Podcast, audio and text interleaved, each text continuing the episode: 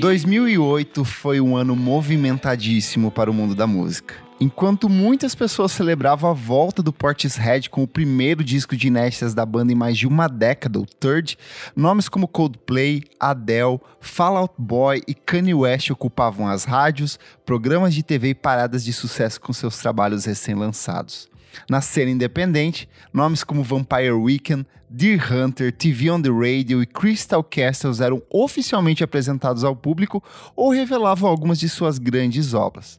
Porém, mesmo nesse cenário movimentado, poucos artistas causaram tamanho impacto quanto um grupo de Seattle. Era o Fleet Foxes com o lançamento do auto-intitulado registro de estreia da banda.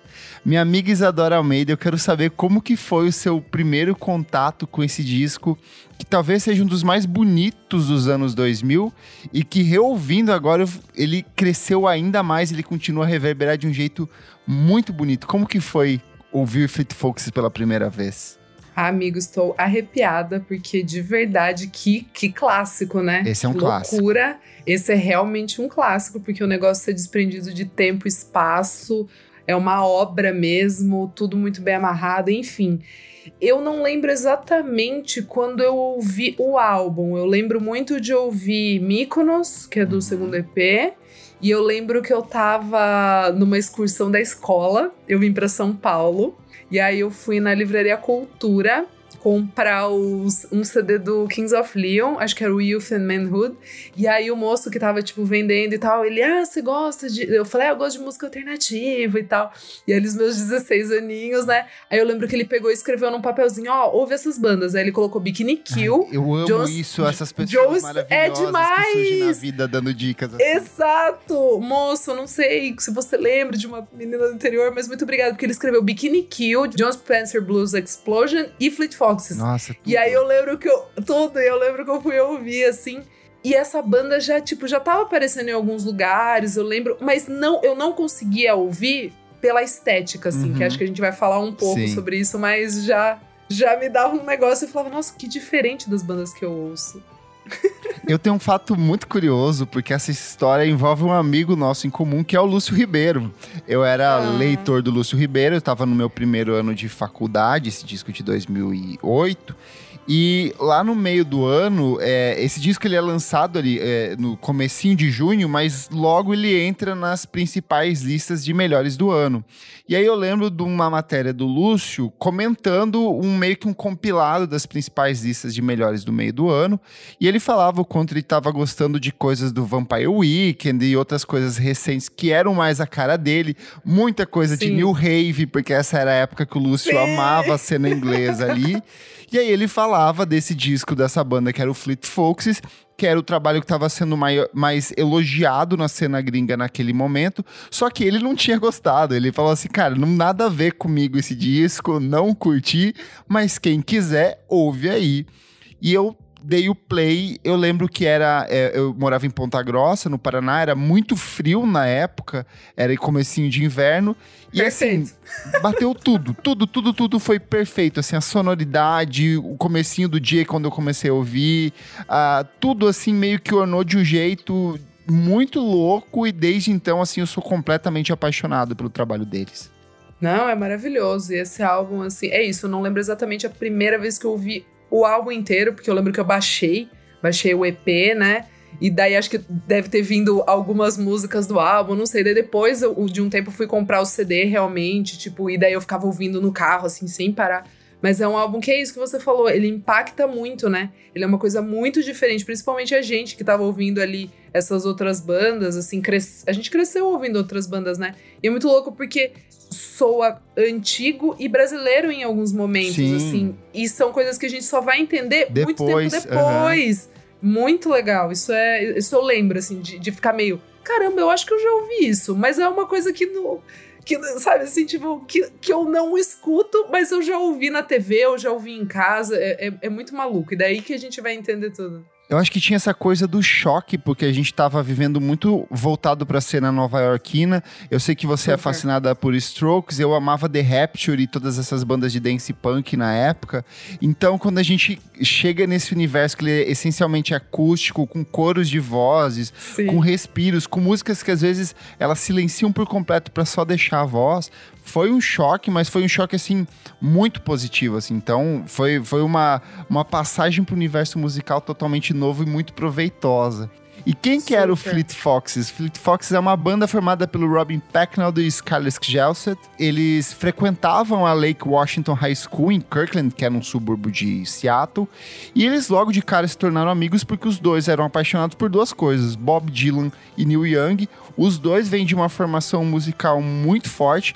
A mãe dos Gelset, que era Peg, ela era apaixonada por Bob Dylan e pelo Hank Williams, enquanto o pai do Pecknell, ele era um aficionado por música ele, ele veio de um, de um grupo de soul local, que era o Fatums nos anos 60. Então, dessa paixão dos dois pela essa música produzida entre os anos 60 e 70, e principalmente pelas harmonias de vozes do Brian Wilson no, no The Beach Boys, eles meio que falaram, cara, a gente precisa formar alguma coisa, e veio a ideia bizarra de batizar a banda de The Pineapples, que para mim, assim, não faz o menor sentido quando a gente ouve a estética da a sonoridade da banda, mas é um nomezinho muito adolescente, de banda adolescente, né?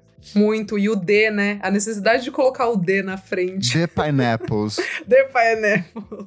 E aí, como tinha uma outra banda em Seattle que já tinha esse nome, e o Pecknold falou que ele queria que tivesse um maior requinte no, no, no, nome da banda e que evocasse alguma atividade inglesa estranha como caça.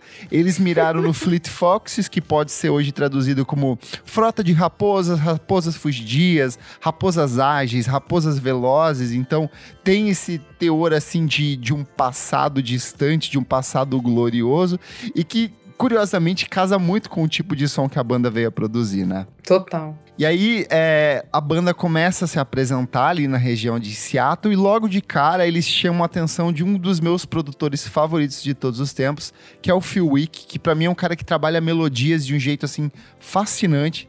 Ele fez alguns dos meus discos favoritos da vida do Bill to Spill, Modest Mouse e The Shins, e eu tenho até para mim que se eu tivesse que escolher um produtor para ouvir toda a discografia que ele produziu seria o Phil Wick. Eu sou apaixonado Tudo! assim pela obra dele Tudo. desde sempre. E é engraçado que eu me apaixonei pelos trabalhos produzidos pelo Phil Wick sem saber que ele era o produtor, sabe?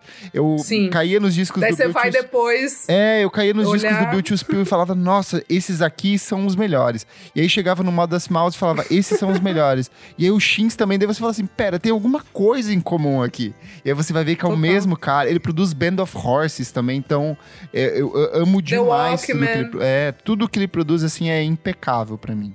Ele é bom demais. E aí, nessa época, eles já entram em estúdio para produzir um meio que EP barra demo, que é um disquinho, assim, que tem um pouco dessa essência hum. nostálgica, mas é, eu acho bem ruinzinho, assim, eu acho... É ruinzinho, é ruinzinho. É uma banda ainda e... meio que sem a identidade sem, do Fleet é, Foxes, né? Exatamente. Né? É muito legal, porque eu fui cair nesse EP, esse primeiro, eu, eu acho que eu nunca tinha ouvido. Eu fui ouvir ele quando saiu o Shore, que daí eu fiquei muito, tipo, voltei, ouvi as coisas uhum. e tal. Eles relançaram tava... recentemente, né? Isso, Ele... é, fizeram a coletânea e tal. Uhum. E aí eu tava ouvindo assim. E é muito bizarro, porque tem umas coisinhas meio de strokes, Sim. tem umas coisas de umas guitarrinhas ali, meio É um tipo, indie pop, fala... assim, é uma é banda muito pop, é. tentando, se conhecendo, né? Se conhecendo, exatamente, exatamente. Tá a galera ali meio tipo, ah, gente, ó, a gente pode fazer isso e tal. A voz do Robin é muito legal você ouvir, porque é completamente diferente, assim, o, o jeito que ele. Eles tentam que ele mais a intenção. Pop, né? Exato, exato. A intenção na voz dele é muito interessante, assim. Só tem uma faixa que eu acho que tem ali um, né, um. que vai germinar no, no, no que é mais o Fleet Foxes depois no segundo EP, que é aquela Icicle Tusk que uhum. eu acho que ela uhum. tem uma coisinha um pouco mais é, bucólica, de fábula, que você consegue enxergar um pouco da natureza, mas o resto não. O resto é super uma bandinha num estúdio ali, tentando se entender musicalmente, é, mas é legal o exercício de ouvir, assim. Sim, né? de ver a transformação, né? Total. E aí, assim, o, o Ick sabia que era uma banda ainda muito em um processo de autoconhecimento ali, mas ele sabia que tinha um talento muito grande nessa combinação entre esses dois compositores ali. E ele falou que é, abre aspas, era óbvio que eles tinham talento saindo da bunda. Então, assim, ele conseguiu perceber que esses dois garotos tinham de fato muito potencial. E aí, nessa época, depois que eles lançam esse primeiro EP, eles começam a excursionar por todos os principais pontos de música da cidade de Seattle. Lembrando que Seattle é um, é um epicentro cultural muito importante da costa oeste dos Estados Unidos. Eles começam a se transformar em um fenômeno no MySpace. Eles tinham apenas esse EP e o intervalo de apenas dois meses eles conseguiram mais de 250 mil plays desse EP, o que na época era um número muito exorbitante para um, um, uma banda indie do, do da costa oeste dos Estados Unidos, então com, com som tipo muito muito particular. E a Sub Pop, que era subsidiária da Warner Bros na época, assina um contrato com eles para produção de um EP. Então eles entram em estúdio para gravar esse EP e aí vem o, o primeiro de fato registro oficial da banda, o que foi lançado oficialmente, que é o Sun Giant, que para mim já é é, é, é, muito impressionante Caralho. o salto que dá de um para o outro. Inclusive, algumas das composições mais queridas do público até hoje, que é Mykonos, por exemplo, faz parte desse EP. Como que foi? Você lembra como... Você ouviu depois de ouvir o disco, provavelmente, né? Não, então, é o que eu falei. Eu lembro de ouvir Mykonos muito, assim. Foi a uhum. primeira faixa que eu ouvi do, do Fleet Foxes. Só que eu não lembro se eu baixei o, o EP e baixei algumas músicas do primeiro álbum junto ali naquela mistureba. E aí, sabe, ouvindo no Sim. iPod, aquela coisa, sabe assim? E daí meio que ficou isso. Mas eu lembro muito de, de achar esse EP perfeito. Sim. Perfeito. Eu, eu, eu, eu, eu acho ele maravilhoso é o que você falou. É assustador depois. Porque para mim esse é o primeiro registro, né? Assim, uhum. tipo, é o EP. Mas daí quando eu fui ouvir o primeiro, realmente, né? O The Fleet Foxes, que é o primeiro EPzinho que a gente falou anteriormente. Uma capa verdinha. É, é uma podre. capa verdinha que não tem nada. Parece mais, sei lá, um single do Franz Ferdinand do que alguma coisa Sim. do Fleet Foxes. E aí, quando, quando eu entendi isso, assim, eu falei, cara, em muito pouco tempo eles deram um salto absurdo. Aí já começa a mostrar realmente quem eles são, assim. Eu acho que visualmente também, eles já trazem aquela capa que é belíssima. Sim, é, um, é muito bonita. Chama, muito bonita, chama muita atenção. Gosto demais das letras desse, desse EP. É, English House é uma das minhas músicas favoritas linda, do Fleet Foxes ever, assim, tipo, eu acho maravilhosa. E em Innocent Sun, que é a última música, eu acho que o Robin já entrega o que ele. Essa coisa dele ser esse cantor muito gigante, assim. Sim. A voz dele ser uma coisa. Porque antes eu tava ouvindo bandas alternativas ali que não necessariamente os cantores precisavam cantar bem, ou eles, tipo, não tinham um alcance vocal. Com Fleet Foxes eu comecei a apreciar uma boa voz, sabe? Tipo, os alcances, é, melodia, harmonia. Acho que é isso, assim. Eu acho que aí a gente até já pode falar um pouco da questão das referências, porque é, ele cita muito o Neil Young. Eu acho que o timbre de voz dele, vez ou outra, me evoca o Neil Young em comecinho de carreira, quando ele tinha a voz mais limpa. Tem momentos assim que eu falo, parece alguma coisa que o Neil Young faria, mas acima de tudo é Milton Nascimento na essência ali. Depois, quando você Loucura, descobre que cara. ele é apaixonado por Milton Nascimento, você Sim. fala, cara, é, ele tá emulando o jeito do Milton, assim, no pós-clube da esquina, quando ele joga aquelas vocalizações gigantes, a, quando ele faz os gerais, quando ele faz o Minas mesmo. Então, eu sinto muito do Milton nesse EP, mas o que ele vai fazer dali pra frente também fica ainda mais evidente, né? Super, super. Eu acho muito legal, é, agora que a gente vai falar realmente do álbum, citar que quando eu comprei o CD, no encarte, ele agradece ao Gilberto Gil, a Rita Tudo. Lee, e isso é muito legal. Tipo, eu lembro que eu tava lendo, assim, tipo, nos créditos ele agradece a família dele, agradece, sei lá, tipo, Brian Wilson, um monte, né? Tipo, os gigantes, Johnny Mitchell. Mas aí tá lá, Gilberto Gil, Rita Lee. Eu lembro que eu fiquei, tipo, Uou, agora sim tudo faz sentido. Isso é sim, muito legal. Fecha um ciclo, né? E aí, só para concluir essa etapa do EP, nessa época já eles começam a produzir o primeiro álbum, eles mais, mais ou menos finalizam esse primeiro álbum e junto da banda entra para excursionar um outro nome muito importante, que é um tal de Josh Tillman, que hoje vocês conhecem ele pelo Father John Misty, então assim, pessoas fabulosas se encontrando em momentos específicos, espaço e tempo aí.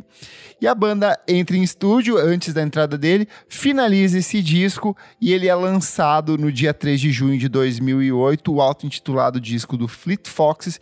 E logo de cara, a imprensa, de maneira geral, abraçou e abraçou gostoso. A Pitchfork talvez seja a principal representante, assim, de, de, de de dar voz e de dar espaço, tanto que no final do ano, quando eles vão fazer a lista de melhores do ano, eles colocam não apenas o Fleet Foxes, o álbum, mas o Sun Giant como parte de o, os dois como parte do disco do ano ali. Lembrando, estamos em um ano com a volta do Portishead com um disco fantástico, um ano com TV on the Radio, um ano com Deer Hunter, com Vampire Weekend aparecendo ali. Mas não foi só a imprensa americana, tanto que o Guardian faz um dos textos mais elogiosos ali. O Guardian dá uma nota 5 estrelas, ele fala, ele é, define o disco como um marco na música americana, um clássico instantâneo. E eu acho que é Sim. muito isso, porque ele é um disco que é, você é, é, muito. Ele imediatamente te joga pro passado, você consegue perceber todas as referências do Robin Pecknold nesse disco, mas ao mesmo tempo tem alguma coisa ali que você fala, isso é Fleet Fox, isso é muito da essência deles, é uma, tem uma identidade muito clara da banda, né? Nossa, falou, falou tudo. E é, e é muito isso, assim, é, é, muito interessante quando você pega pra, ler as letras, porque é isso que eu tinha comentado. Parece uma coisa meio de fábula, uma coisa meio uhum. encantada, uma coisa meio de, sei lá, tipo, da Idade Média. Acho que também a capa remete um pouco, né? Remete a isso, assim. Mas é muito legal porque é, é, você se desprende do, do, do, do, tempo e de tudo, assim. É, é realmente é uma viagenzinha quando você para pra ouvir esse álbum.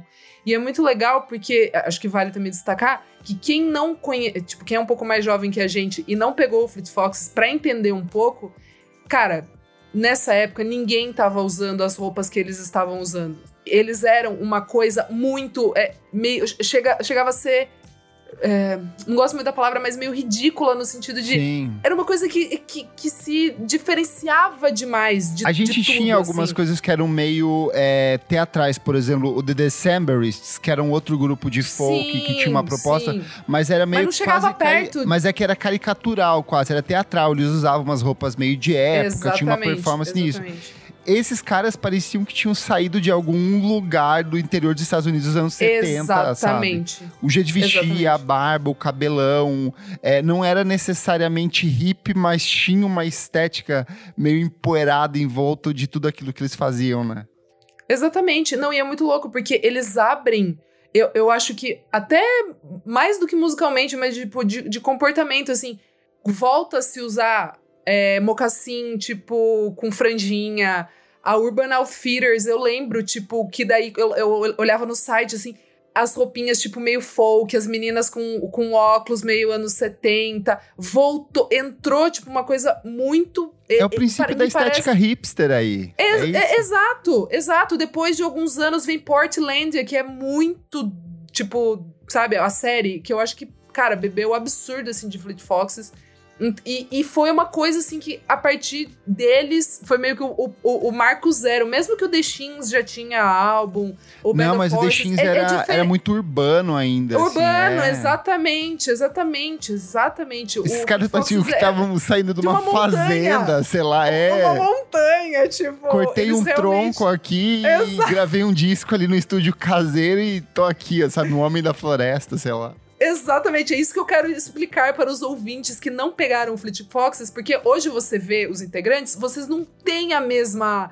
O, o que a gente tá falando, porque no primeiro e no segundo álbum era muito isso, gente. É, era, era chegava a ser até bizarro, assim, os clipes, tudo destoava de todo mundo. Acho que por isso que é tão especial. Eu acho que marca também uma transição sonora na cena americana, porque a gente tem esse boom ali do Easy em 2001, que... DFA é, também. Que, é, e a DFA, né? a cena, a cena nova-iorquina de maneira geral ali, que vai falar, olha, o som a partir de agora vai ser esse, e vai seguindo tanto que o, o Strokes lança em 2006 ali o The First Impressions of Earth, e ele é meio que um álbum de decadência, de fim de, um, de uma etapa. E, o que, e aí o Fleet Foxes chega com essa coisa que posicionava a guitarra em segundo plano, era muito mais acústico, tinha esse, esse caráter bucólico e que abria para essa onda de artistas de indie pop que iriam vir a partir dali, né? Super. Eu acho que a gente pode chegar agora para falar das letras e elas são muito especiais de, de todas as formas, porque tem um aspecto que eu acho muito curioso nesse disco inteiro.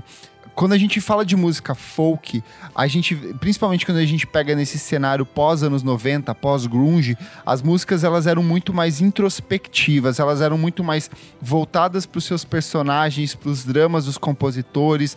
Então elas giravam dentro de um universo que era muito particular. E o, o, o Fleet Foxes rompe completamente com essa estrutura porque as músicas eles têm movimento. Elas transitam por entre paisagens, elas tratam de Super. personagens, elas utilizam do clima o tempo inteiro, então de repente você passeia por um cenário nevoado, de repente você está num chão coberto de folhas, e aí você vê o sol quente do verão chegando que é uma coisa que o Bob Dylan fazia lá no comecinho de carreira, que era essas travessias pelo interior dos Estados Unidos poeticamente, onde ele detalhava a decadência norte-americana, mas eu sinto que aqui o Fleet Foxes faz o inverso, eles trazem essa, esse apreço, essa celebração ao povo, aos personagens, que são muitas vezes personagens imaginários, talvez colhidos de algum livro que ele leu na infância, ou de um, de um livro historiográfico que a gente não vai ter menor interpretação porque é um contexto muito americano, mas que são personagens vivos que existem, que passeiam ali. E as músicas todas têm esse senso de movimento. Ela começa num ponto, termina num outro, e ele vai descrevendo, sei lá, as folhas que ele tá vendo, o, o cheiro, o tudo, a atmosfera meio que vai se formando dentro do disco, né? Nossa, amigo, lacrou, é isso. É muito, é muito maravilhoso, porque quando você tá ouvindo, você tá prestando atenção em, em como esses personagens estão. É, para onde eles estão indo, o que, que tá acontecendo com eles. Até quando não tem ali muito que, sei lá, tem uma música que eles, ele fala exatamente, tipo, Jonathan and Evelyn. Mas tem outras que ele não necessariamente tá falando o nome do personagem, ou ele tá, né?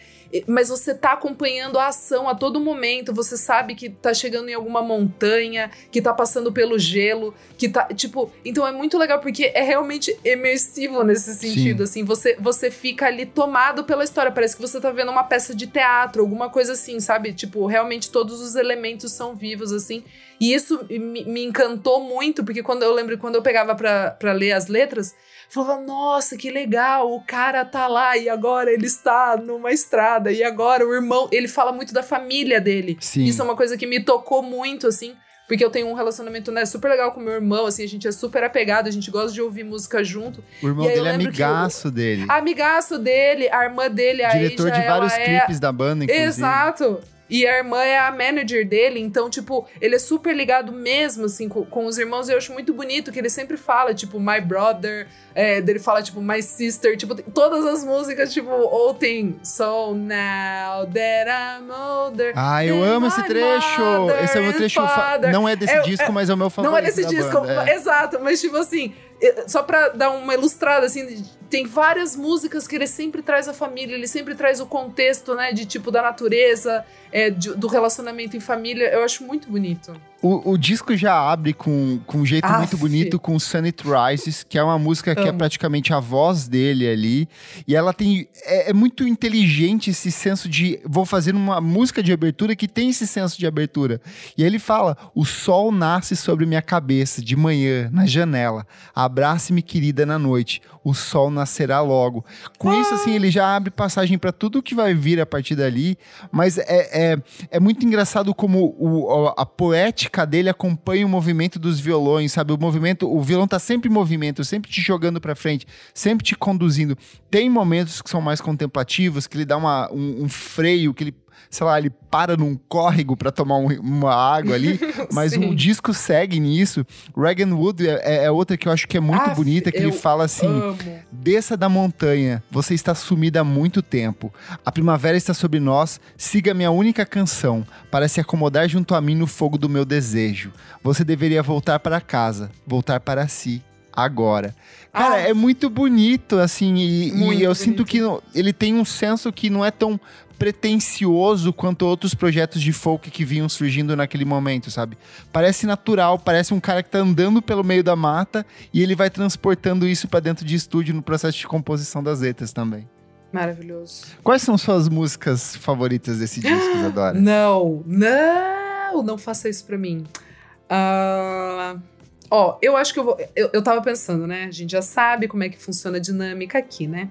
Eu acho que eu vou dizer Blue Ridge Mountains, porque eu acho que ela traz. É linda. Puta ela, ela meio que amarra tudo isso que a gente falou. Acho que ela traz todos esses elementos. Ah, e é muito né, importante destacar que as músicas são épicas. Sim, elas vão crescendo. vão. Elas têm, tipo, três movimentos dentro de uma Atos, música. É, às vezes dentro É, de um único sabe? ato tem três atos diferentes. ali. Exato! Exato. Aí começa meio que só uma voz cantarolando, assim, vai crescendo, aí entra instrumento, aí volta, aí cai, tipo, sempre são épicos. Nossa, eu ela, ela tem um também. trecho maravilhoso. Na floresta trêmula, onde o trêmulo cão repousa, nosso bom avô, ninho de madeira murcho, e o rio ficou congelado, e a casa ficou coberta de neve, e perto do brilho da lua eu andei até a luz da manhã. Porra, Ai, bonita para, demais para, isso, gente. Para! Eu amo! Meu, e essa música. Eh, Não, é, é isso, assim. E eu, eu acho que essa música, ela. a- ama- tudo que a gente falou, tá aí. Fala da família, fala, tipo, de- da floresta, fala da- de- dessa dinâmica, tipo, de tempo e espaço, enfim. Eu acho que essa música, quem nunca ouviu, é, um- é- talvez seja um bom começo aí. Eu acho que quando você fala de épico e a primeira música do disco que eu acho que de cara ele já te emociona, assim, a sequência de abertura, a, a, a introdutória e as três músicas sequentes, elas são todas muito bonitas, mas quando Sim. chega no Your Protector foi a primeira música que Nossa. me derrubou, assim, porque é. eu não sabia nada de inglês, então eu ia muito mais pelo sentido melódico e ela tinha essa construção, assim, que ela Mistério. ela começa com aqueles arranjos de sopros, assim. E aí ele vai construindo, e aí ela cresce, e aí ela silencia, e de repente ela cresce de novo. E ela fala sobre ela, essa letra dessa personagem que tá indo em contra ao protetor dela, enquanto o antigo, o antigo amante dela espera esse retorno, sabe? Então é, é muito bonito e. e- É muito bonito. e aí, de novo, você não precisa entender o que ele tá cantando ali, porque tudo é trabalhado de um jeito tão bonito. Eu lembro até do, de alguns discos que o Milton Nascimento fez é, durante o período da ditadura, onde ele era proibido de usar a voz, usar as letras, melhor dizendo, então ele só trabalhava a voz e a melodia. Tem um espetáculo inteiro disso que é só assim. E ele fa e, e o- e o Robin Pecknold faz isso, essas canções que são totalmente universais, mesmo que você não entenda o que está sendo dito ali, né? Super, super, exatamente. E, e- e é isso, o uso dos instrumentos, assim, sempre fica uma coisa meio. Não sei, eu, eu, eu, eu acho que eu já comentei aqui em algum episódio que eu fazia sapateado irlandês. Sim. E a música celta. E a música celta. E, te- e essa, né, essa parada de ser a música folclórica mesmo de, de- da nação e tal. E a música do, do, do Fleet Foxes, mesmo que tenha essas camadas brasileiras que a gente tá falando, tem muita coisa também dessa, dessa coisa nórdica, tipo do, do- da música celta, do folk. Eu acho o uso dos instrumentos, assim, muito inteligentes. E eles criam meio que um mistério. Your Protector, que você falou, acho que é uma, tipo, um dos maiores exemplos. Você vai, tipo, meio. Porque ele começa, né? Tipo, Your protectors coming home. Tipo, você vai meio que, tipo, ah, tá, o que, que vai acontecer Você agora? vai descobrindo Tipo, junto com ele, Descobrindo conforme ele vai junto com narrando, ele. né? Exatamente. Ah, é muito bonito. Perfeito. A gente também tem que falar dessa imagem de capa que eu acho que ajudou Icônica. e muito a vender o disco, porque é, você bate o olho nela, você fala assim. Eu preciso ouvir isso porque é, é, é- é muito interessante. Ela é uma pintura de 1559 chamada Provérbios Holandeses, do Peter Bruegel, o Velho. Então quer dizer que existe um Peter Bruegel, o Novo. É, e o, o, o Pecknold falou o seguinte: quando você vê aquela pintura pela primeira vez é muito bucólico, mas quando você olha mais de perto tem essas coisas realmente estranhas acontecendo, como caras defecando moedas do rio e pessoas pegando fogo, pessoas esculpindo uma ovelha viva, esse cara estranho que parece uma árvore sentada com um cachorro. Há todas essas coisas realmente estranhas acontecendo. Eu gostei que a primeira impressão é que é apenas bonito, mas depois que você percebe que a cena é um caos estranho, eu acho que isso representa muito do, do próprio Fleet Foxes, assim, porque você fala, é muito bonito, mas quando você pega nessas nuances, nesses personagens que eles vão tratando, essas estruturas narrativas que eles tratam dentro do disco, eu acho que é muito isso. A capa sintetiza muito bem tudo que ele vai explorando, né? Amigo, e eu, eu posso falar uma coisa aqui, tipo, honestíssima. Eu tenho esse CD. Não, eu tenho eu olho vinil, essa capa eu tenho tem- vinil Então, aqui. eu, eu, eu, olho, eu olho essa capa há quantos anos? Mais de, mais de 10 anos.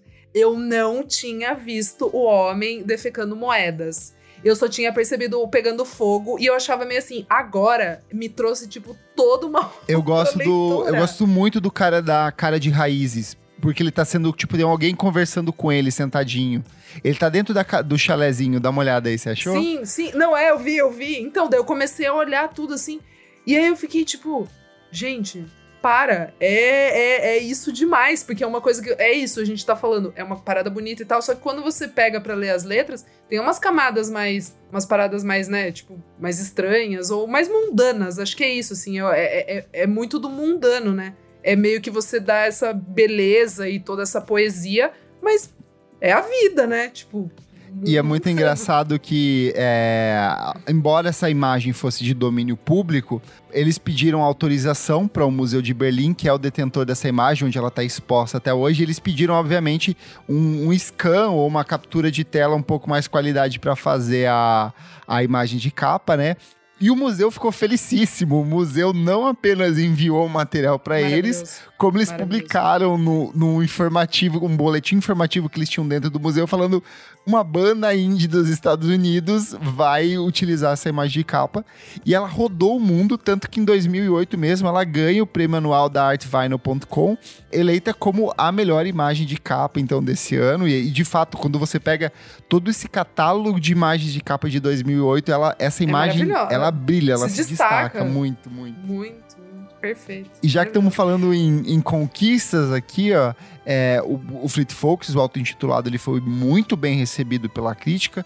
Ele vendeu é, nas primeiras semanas mais de 100 mil cópias no Reino Unido, vendeu muito bem nos Estados Unidos também. Ele foi o primeiro disco de ouro lançado pela gravadora Bella Union, que é o braço que fez a distribuição dele no, no Reino Unido. Então, nos Estados Unidos ele sai pela Sub Pop. Reino Unido abraça esse disco de um jeito espetacular e até 2013 estima-se que ele tenha vendido mais de 500 mil cópias nos Estados Unidos. Então, ele é um disco que volta e meia, ele é, ele é repensa, reprensado e volta a circular.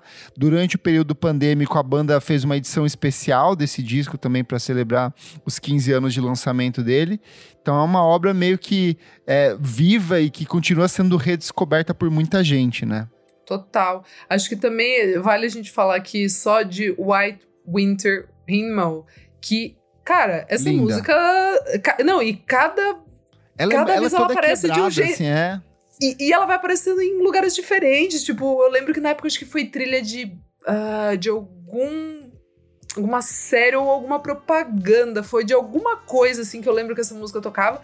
No TikTok agora tem sempre uns vídeos de umas criancinhas cantando, que é muito bonitinho, assim. Ufa. Mas daí quando você vai ler a letra, também, tipo, é bem bizarrinha, né? Tipo cachecóis vermelhos amarrados no pescoço para evitar que as suas cabecinhas caíssem na neve. Então... Parece que é um livro que ele abriu assim as páginas Infantil, do livro de né? não, para mim é de um livro de história até em alguns momentos assim, tipo uma coisa sei lá meio Revolução Francesa e tô lendo as histórias ah, dos sim, personagens. Sim, sim. Eu fico com essa sim, sensação quando eu ouço.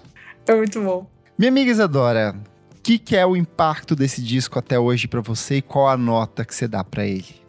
Cara, eu acho que é mais do que para mim, assim, eu acho que pra música, meio que o que a gente falou, acho que esse álbum é, de verdade é um, é um clássico, porque eu acho que esse álbum ele nunca vai sair de moda ou ele nunca vai dizer menos do que, do, do que ele diz, assim. Eu acho que ele sempre vai ter, vai ter uma importância, ele sempre vai ser belo. É tudo, tudo é muito feito, sabe? Tudo é feito com muito esmero, assim. Eu, eu sou completamente apaixonada por esse álbum. É, eu dou 10. Eu dou um 10, redondo aí, bem com força, porque eu acho esse álbum realmente maravilhoso. E é isso, a capa, olha tudo que a gente falou, assim, tudo é muito bem amarrado. Não, não, não tem muito o que dizer. Perfeito. Cara, eu, eu, eu sou apaixonado por esse disco, assim, ele me evoca sentimentos muito bons, uma melancolia gostosa, uma saudade de tempos mais simples onde eu não precisava trabalhar e só precisava Sim. ouvir música e jogar Pokémon, sei lá.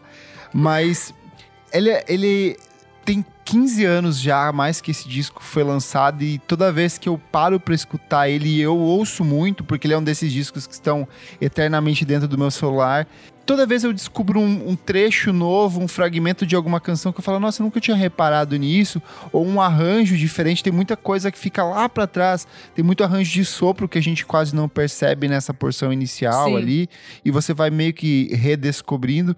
Então ele é um disco que ele é muito gostoso, eu fico feliz quando eu conheço pessoas que gostam de Fleet Foxes, ou quando eu vou ver alguma lista, sei lá, discos para ouvir no outono, discos para ouvir no inverno, e as pessoas trazem Fleet Sim. Foxes, ou lá nos fóruns do Reddit, as pessoas falam, ai, ah, discos com temáticas acústicas bonitos, colocam ele. Então eu acho que ele é um disco muito gostoso, é um disco que envelheceu muito bem, porém, por gostar de muitas das coisas que o, o, o, Robin Pecknold aponta como referências, eu sinto que algumas vezes essas referências saltam demais, assim, e eu sinto entendi, que entendi. A, a, a, identidade da banda pé é, é muito mais um, um, emular aquele estilo de composição do que necessariamente ser autoral. Que eu acho que eles vão resolver nos trabalhos seguintes. Eu acho que os Isso, trabalhos seguintes exatamente. têm um, um uma maturidade, um senso de experimentação, é, principalmente quando a gente chega no Crack Up, que é, eu acho que é o trabalho Super. mais é, complexo ali da. e até estranho dentro da discografia da banda. Então eu acho Sim. que ali brilha mais esse senso de identidade. Mas de qualquer forma, eu dou nota 9.5, eu tiro esses cinco é, pontinhos ali, muito mais por essa sensação de. Eu sei que você está copiando o Brian Wilson e ele fez o meu disco favorito da vida aqui, então vamos segurar essa onda aí, Robin Pecknold, mas de qualquer forma, é um disco disco fantástico, num ano repleto de obras fantásticas e que. Sim. Sei lá, eu, é, é, um desses discos que eu gostaria muito de apagar tudo que eu sei sobre ele para só ter essa sensação de ouvir de novo e sentir o mesmo impacto que eu tenho certeza que eu ia sentir no, na época que eu ouvi pela primeira vez. Nossa, super. Imagina agora, a gente bem mais velho ouvindo, Nossa, seria muito eu legal. Ia maluco, falar que coisa linda isso aqui. Eu acho que ia ser muito parecido com o que a gente ouve o, o Big Thief. Eu acho que o, o ah, Big sim. Thief tem uma. Um, de um tem, jeito, obviamente, tem. mais torto e experimental em alguns mas aspectos, tem. mas tem muito da herança ali do Fleet Folks em alguns aspectos. Perfeito. O Clássicos VFSM é um projeto paralelo do podcast Vamos Falar Sobre Música. Apoie a gente no padrim.com.br barra podcast VFSM. Tem acesso a esse e outros programas lançados com muita antecedência. Eu sou o Kleberfac no Twitter e no Instagram. E você também pode acompanhar meus textos lá no meu site, musicainstantanea.com.br.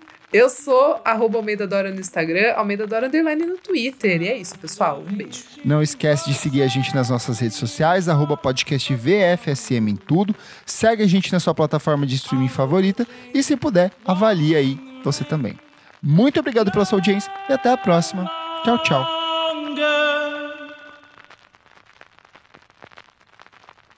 Oliver James washed in the rain. No.